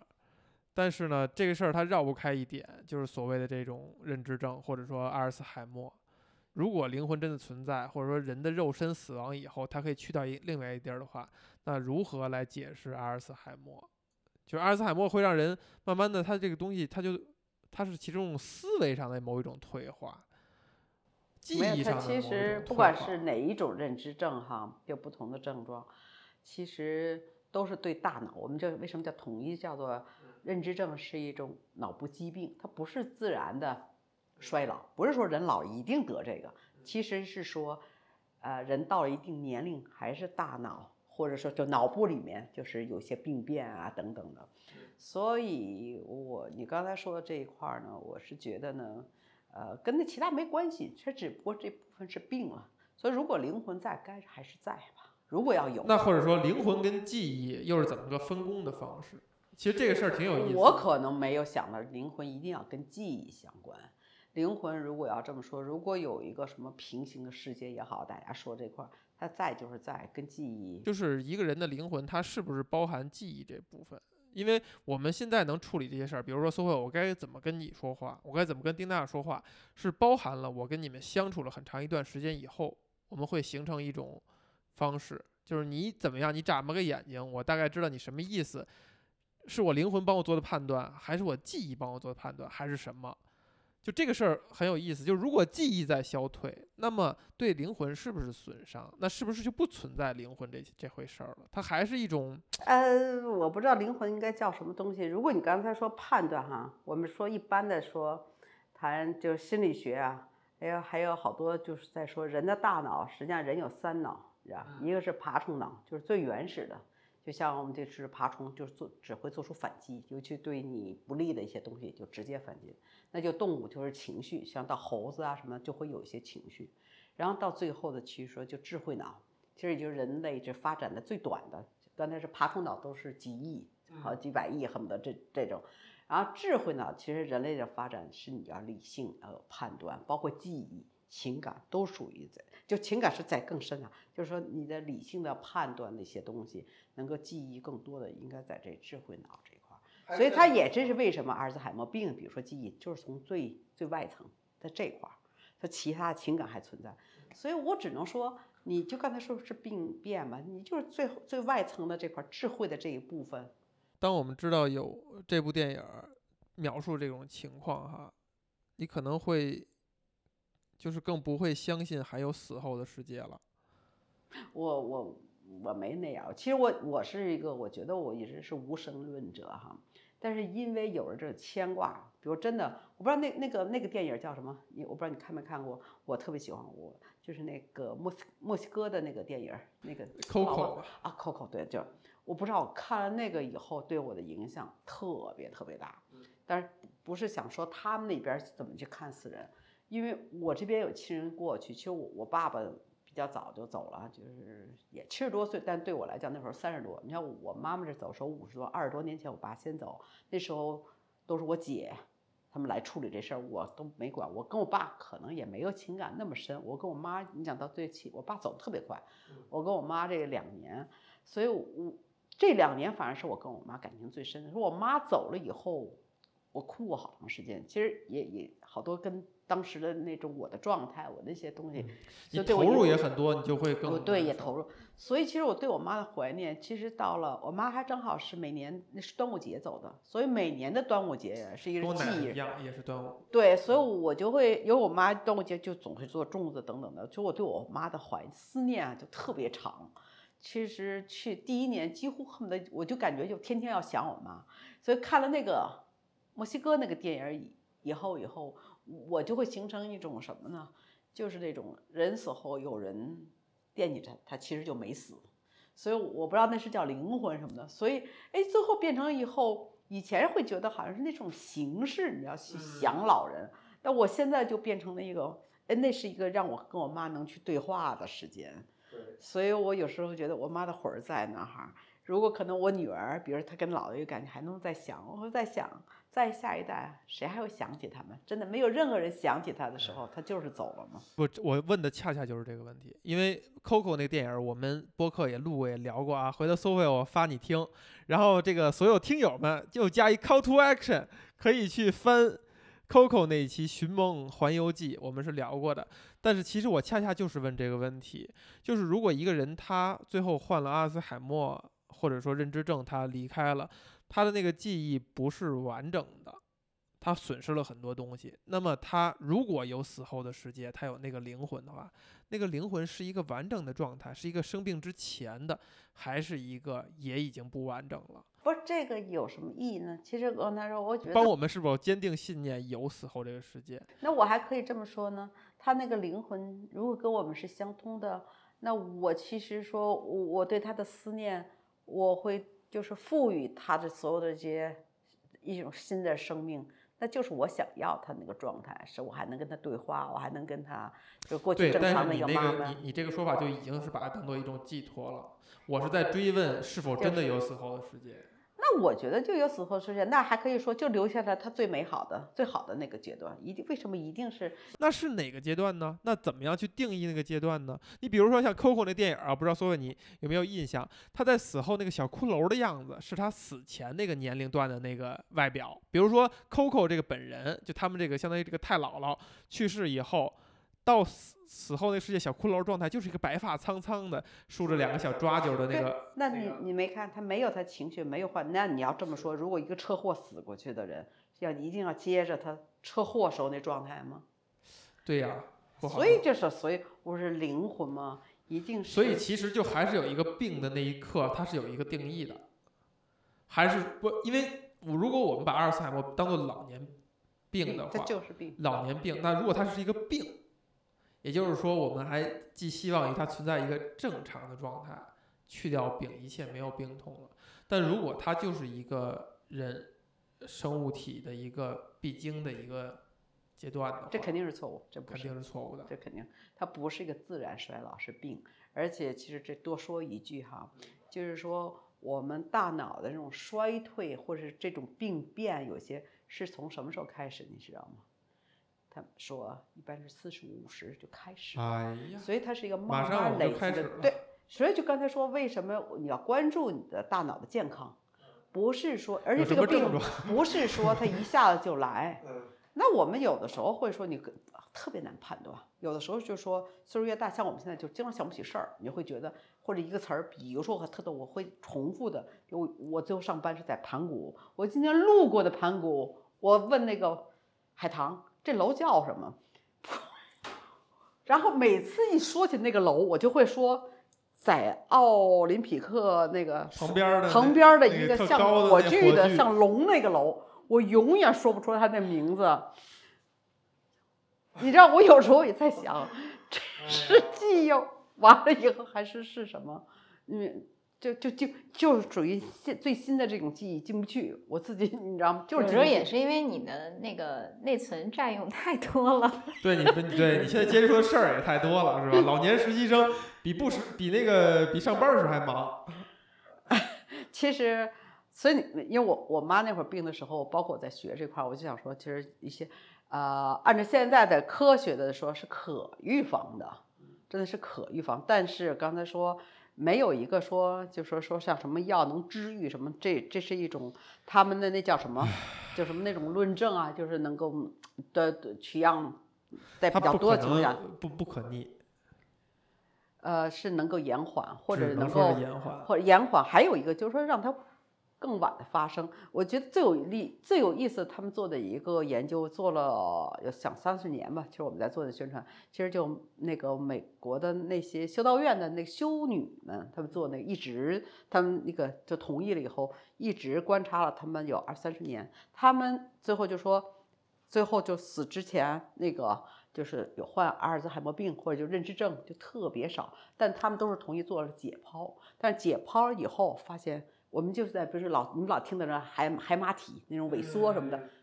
很多人都是有萎缩的，但是一般人到了那萎缩就会一定会是认知症了，就会体现，他们其实就没有，后来就在就这这是一一个研究，你知道说的是什么吗？这是你知道修女们他们是在不停的在学习。啊哎，对，所以说这是为什么说你要要持续的去学习。其实人岁数大了以后，最后是一个励志，啊最太棒了！不是不是我们我们老年实习生了，一直在学习，哎，最后是一个大广告，咱们。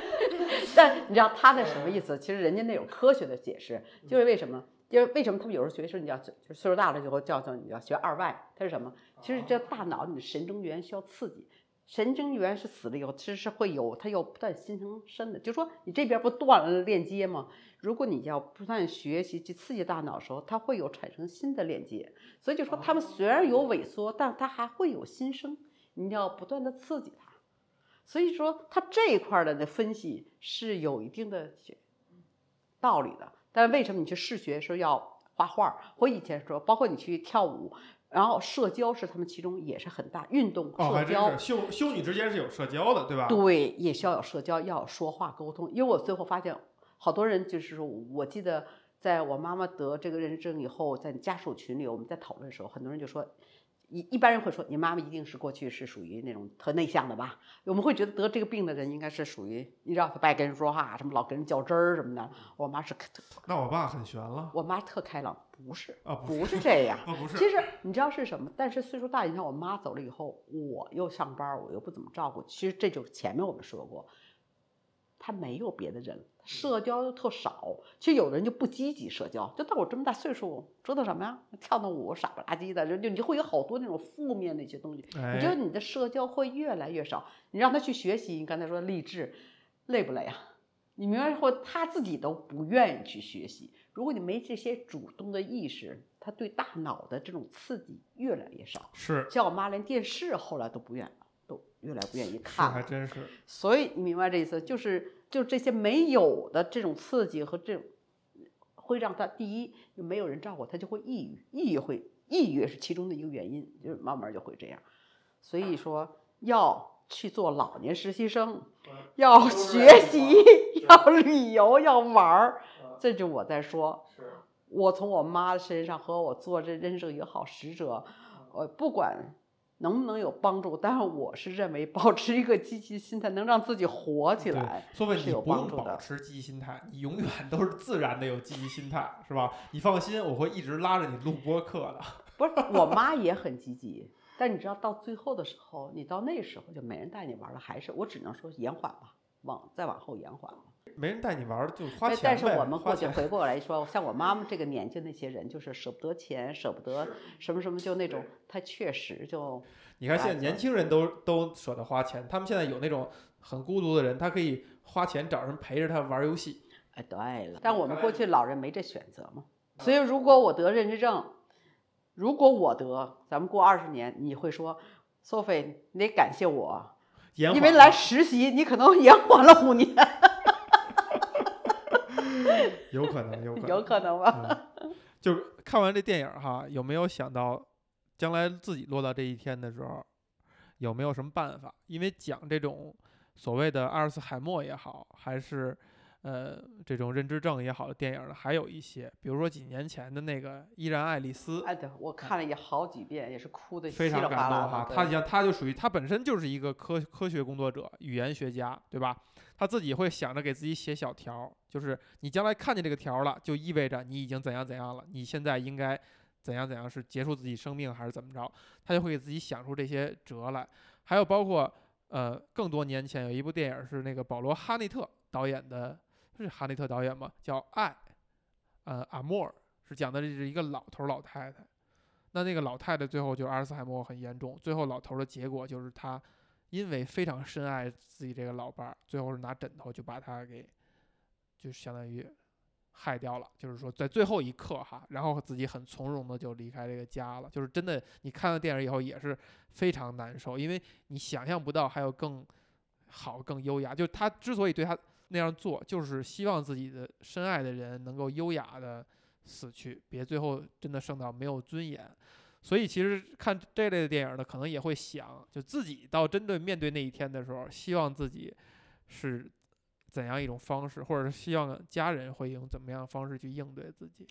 呃，坦率的说，我自己知道这事儿根本就谈不到希望。你知道为什么？因为你自己如果得了这个病，因为你前提是我说前面我是在准备怎么延缓，如果得了这病，我没有任何希望。你知道为什么？因为什么都不知道，什么都不知道。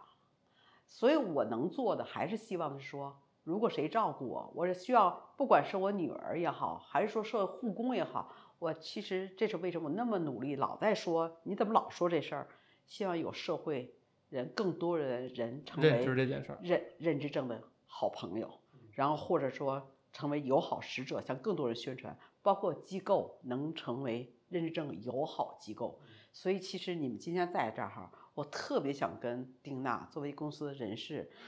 想说一下，真的，如果能够安排，然后我给公司员工，咱们自愿不是说讲一下这个，因为我们都有变老的时候，包括我们现在的父母都有。其实就因为他那个设计是一个英国的那个挺好的，其实这才是一个真正能做的，其他我都做不了，剩下就就期待是说现在的医疗到时候那药物是不是真能管用。管用，能够换了个大脑，说把这药给把这给治了。嗯其实我觉得这个电影还是挺有那个普及的作用的。就就我是在应该在普及一下了。可是你知道什么？好多人就不看，说的很，我我我看到的有一些说这很无聊，什么很郁闷，就就就就是我我是在他那个女儿买鸡回来，他突然出现了，就是他脑子里一直是那个女儿，就我脑子里想的也是那个人，但是他因为是同样的名字，所以他女儿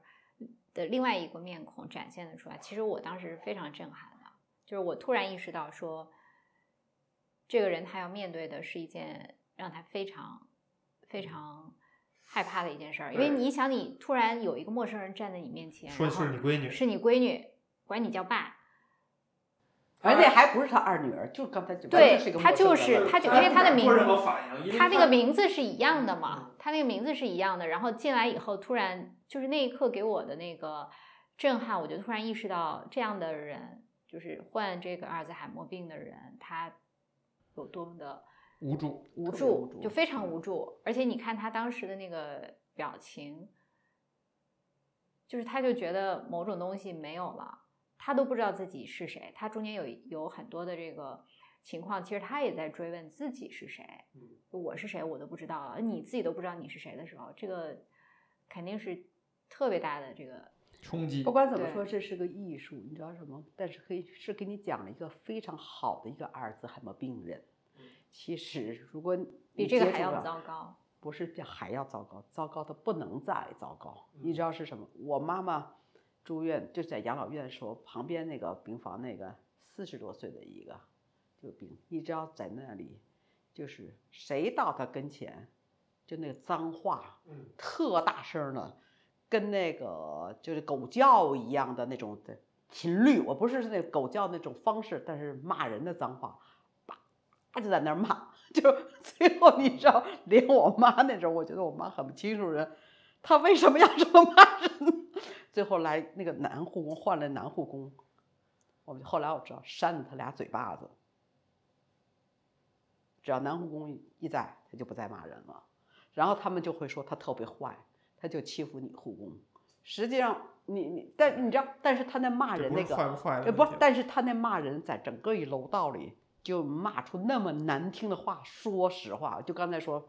你真知道吗想？扇他两下啊。你你不扇他，真的真的气死你那种的。所以我刚才说，电影里是要描绘的是一个非常已经非常柔和了。非常柔和。我还可以告诉我的朋友的爸爸，到最后是什么状况呢？只要一没人，就脱光了冲到阳台上。你知道这家人得怎么照顾？你知道，很可怕的，各种各样的。所以，我我是觉得，你说你尤其是说寄希望，我觉得药物是真的是各个国家 应该是药是最能解决这个那个，起码或者说让他们不这么闹了或怎么的，没有别的办法。家属怎么能心平气和的接受这一块儿？最后，我要问一个非常非常尖锐的问题了：二位都是有闺女的人，如果说在未来你们面对的是安东尼·霍普金斯这个老头儿安东尼这个情况，那一天会觉得闺女是否也应该做出像电影当中这个闺女这样的选择，就是把你们放到养老院，追寻自己的更正常的生活去，去巴黎也好，去哪儿也好。我觉得哈，就像我刚才说，这没有一个绝对，明白这意思？就说你自己，我就说，我说，我就说这他怎么做，这没有一个绝对对和不对。如果从这电影儿，如果从这电影儿，我觉得是没有问题。个问题，他就说，如果我们是安东尼到那个时候，我女儿该不该女儿去巴黎说说说这么说 Sophie 说我我不能回来照顾你了，我还是要他说的是你觉得你哎，我觉得该不该第一哈，希望还比如说我只能现在我来判断，那个时候我根本就不知道，对吧？就从现在来判断他该不该，就跟我现在去判断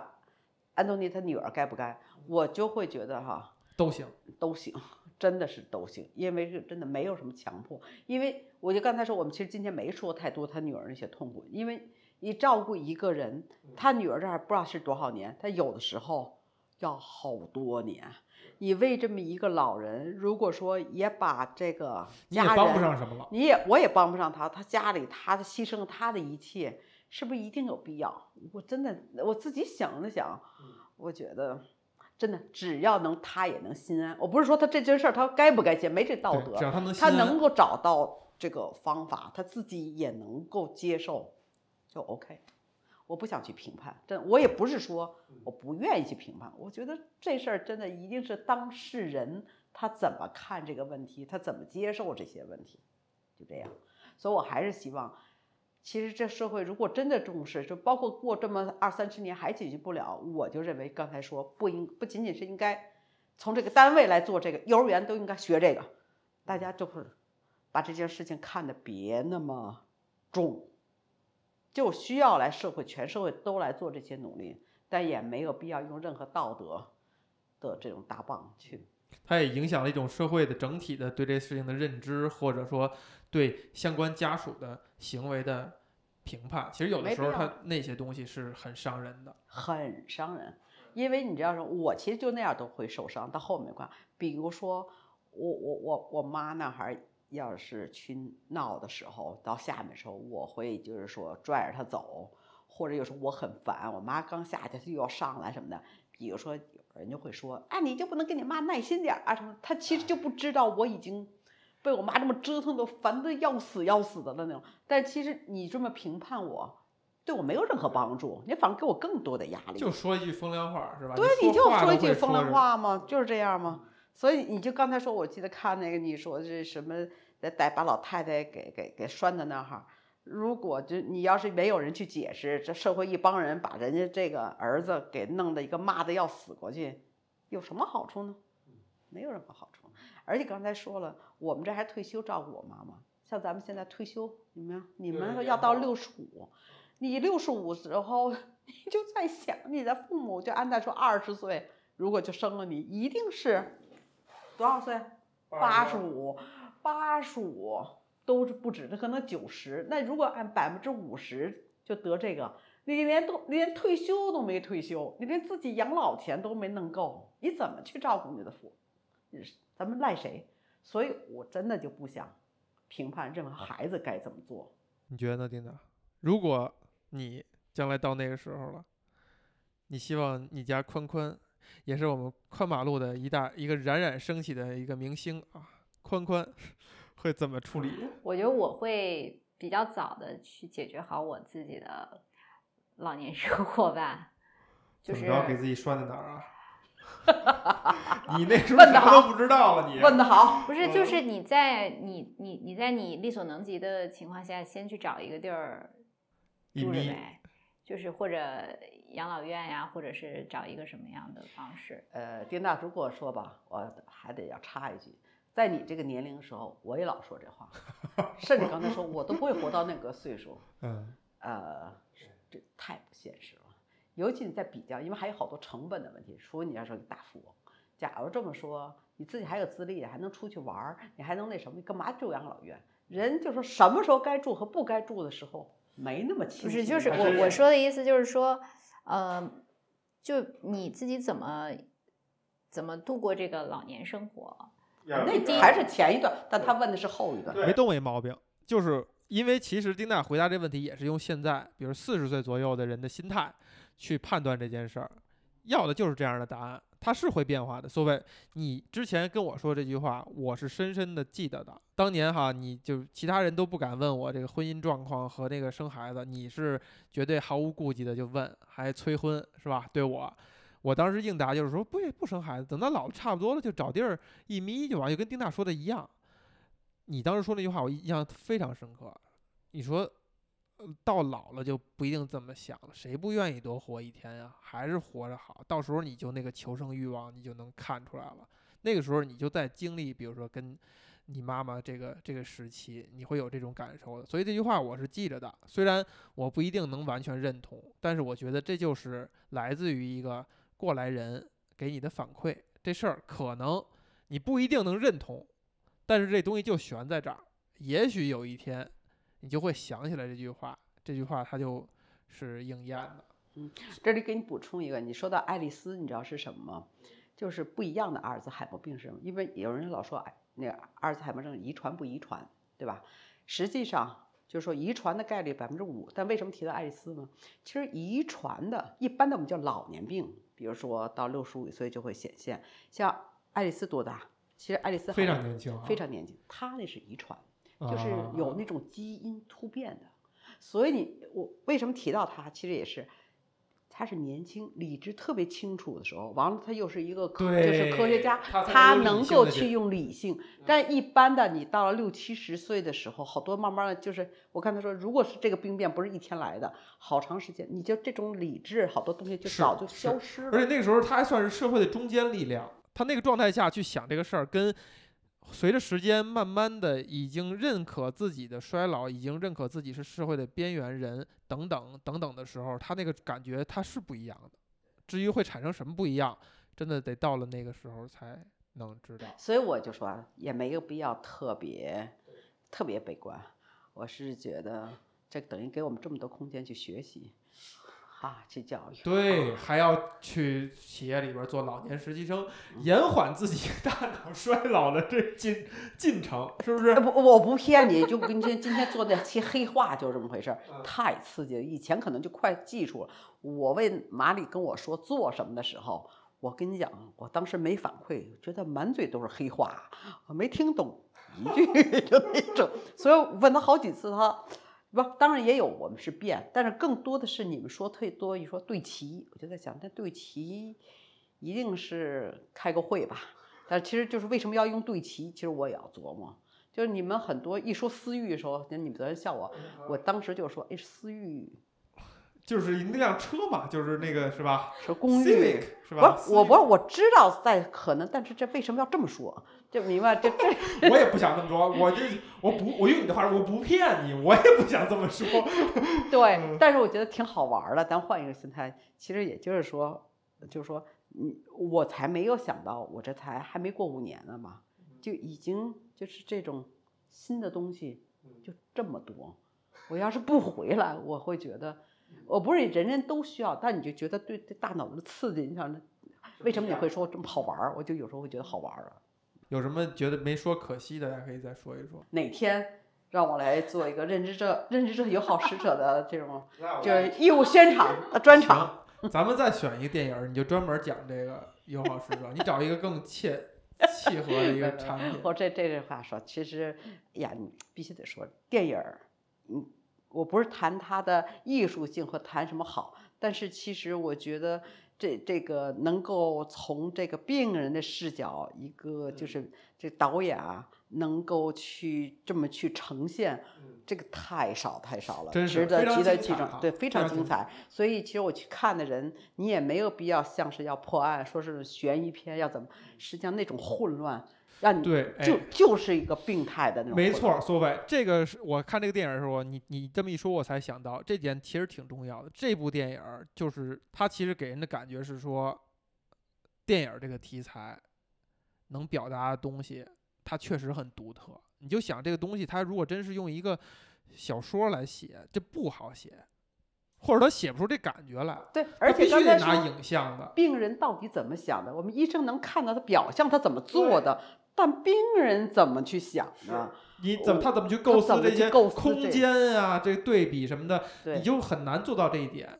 呃，有意思是说啊，我记得是说这个故事，其实这个导演他是他他的第一部作品，他是好像一个舞台剧的导演，他这个东西好像这故事啊是刚开始是一个舞台剧本，而且我听到的信息是说这个舞台剧不如这个电影精彩，舞台剧讲的比较白，因为他观众他很难就是在那么短的时间空间之内他能理解这个东西，所以他要用很多的大量的旁白什么也好来叙述啊，说现在这个他已经身份已经转换或者怎么样，他就不如电影这种，他稍微有那么一点儿。让你刚开始摸不着头脑，但是当你领悟以后，比如刚才丁娜说说的，突然间意识到，哎，这俩女儿这个身份的这个诡异，你才能产生那种震惊哈。我第一次看的时候也是浑身鸡皮疙瘩，就是毛孔就竖起来了，再加上它的音乐的那种渲染，你才能有这种冲击，已经以及你才能慢慢的把自己变换成一个这个试图带入一个病人的角度，这个还真的是只有电影儿这种材质能做到。小说的话，我现在真的想象不到他会怎么写，其他材质就更更不用说了。所以看这个电影，其实延续着我们之前聊电影的一些主题哈，就是这个东西还是应该是呃认认真真当一部电影，当一部好的东西来看。它绝对能给你的是其他东西、其他材质，你看几个短视频拼接的无法替代的效果。你需要完完整整的从开始到后来看完。你才能够获得那种非常浓烈的感受。其实，包括我们说很多人就不认可，比如说已经患了病或初期啊什么的这个，呃，家里老人那种表现。看了这个以后，我刚才说，不一定你一定知道怎么去做，但是我觉得也是一种心灵的震撼吧。实际上，产生一些同理心，产生一些同理心。对。然后我我印象特别深的也是他最后他觉得。我我我不知道他从哪里找的，是小说还是什么写的时候，就觉得他他身上的叶子都掉光了。哎，哎呦，我觉得就就特别诗意的那种感觉。而且是一个是一个很可能会是很贴切的描述，因为现在我们还没有到那个年龄啊，可能很难很难去想象那个阶段。其实你拿一棵树来形容的话，就是树总有一年四季，就是在我们小的时候，我会感觉。好像所有东西都是一个循环，就是你潜意识里认为你你身体不好了，你生病了，你会好过来，但是有一天你会意识到，有一些东西是你慢慢的，它就是走下坡路，它再也回不来了。那它其实跟树是不一样的，所以它才用树来对比，就是叶子都没了，但是这叶子不会再重新再长回来了，就永远这个东西就枯了，就这个感觉就。传递的特别特别到位，而且我在那时候还挣扎着，还想过说，哎，到认知症到那个时候还能有这样的，就是那种幻象的，就是这叫什么视觉想象的这个能力吗？我其实还这么怀疑，是说这完全是这个导演艺术加工，艺术的一个加工。但其实我又想的是另外一个层面，我觉得他也没他女儿看他也没那么频繁，而且还有一个层面。这种病人不是说一直是全糊涂，他如果没有事情，没有让他去做强关联的时候，哎，有可能是比较正常，听着歌就听歌去了。对对对，所以我有时候我就会最后我更倾向于是那种真的可能是说，在他虽然病的已经很严重，但他还是有一丝或者什么那种清晰的一种那种感受，可以说也他也找不到什么来描述。他说非要用树叶来落掉那种，所以我我会觉得那应该就是他的感受吧。